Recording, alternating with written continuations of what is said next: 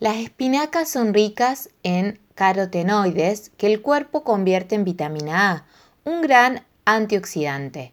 Para preservar esta propiedad hay que cocinarlas apenas. Risotto de espinacas. Ingredientes para 4 porciones. 300 gramos de arroz para risotto. 4 atados de espinaca fresca. 2 cebollas picadas finas. 850 milímetros de caldo vegetal. 100 gramos de queso parmesano rallado. Preparación. Rogar las cebollas con un chorrito de agua. Añadir el arroz revolviendo un minuto. Añadir el caldo hasta cubrir y dejar que absorba.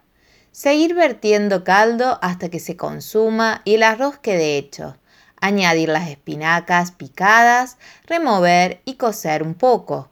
Retirar del fuego y espolvorear con queso. Listo para disfrutar.